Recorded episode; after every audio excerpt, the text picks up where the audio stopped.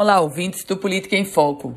Primeiras do dia desta quarta-feira, 26 de outubro de 2022.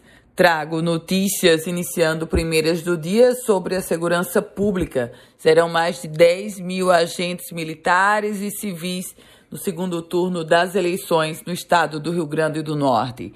E a novidade para o segundo turno é a atuação dos agentes penais. Eles estarão dentro do sistema de segurança do planejamento organizado pela Secretaria Estadual de Segurança, além também, claro, dos guardas municipais que tiveram a sua, digamos, estreia nessa cobertura de eleição no primeiro turno. Policiais militares, policiais civis, é, bombeiros, todos estarão atuando nesse contingente da segurança para o processo eleitoral do próximo domingo. E por falar em eleições, o Tribunal Regional Eleitoral do Rio Grande do Norte proibiu o uso da Universidade Federal para propaganda eleitoral.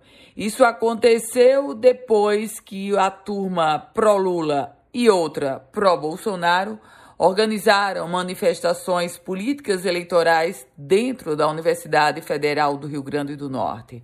O judiciário entende, interpreta que a legislação proíbe esse tipo de manifestação e agora expediu uma notificação para a Universidade Federal do Rio Grande do Norte.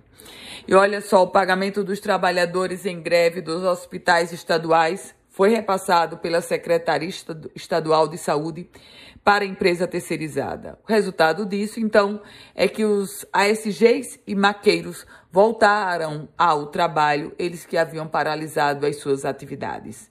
Tem novo concurso na praça, concurso para o Corpo de Bombeiros do Rio Grande do Norte. O governo lançou o edital para o concurso do Corpo de Bombeiros, serão 102 vagas para o cargo de soldado e duas vagas para o quadro de oficial. As inscrições já foram iniciadas e irão até o dia 30 de novembro. Gratuidade do transporte. Em Natal, catraca livre o sistema, ou seja, no domingo, quem usar o transporte público vai ser gratuito, não vai ter qualquer cobrança.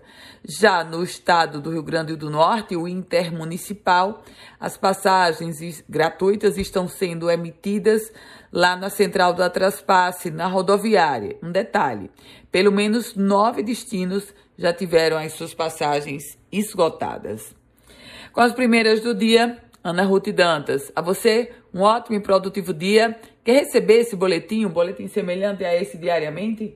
Então manda uma mensagem para o meu WhatsApp. É o 987168787. Uma feliz quarta-feira para você.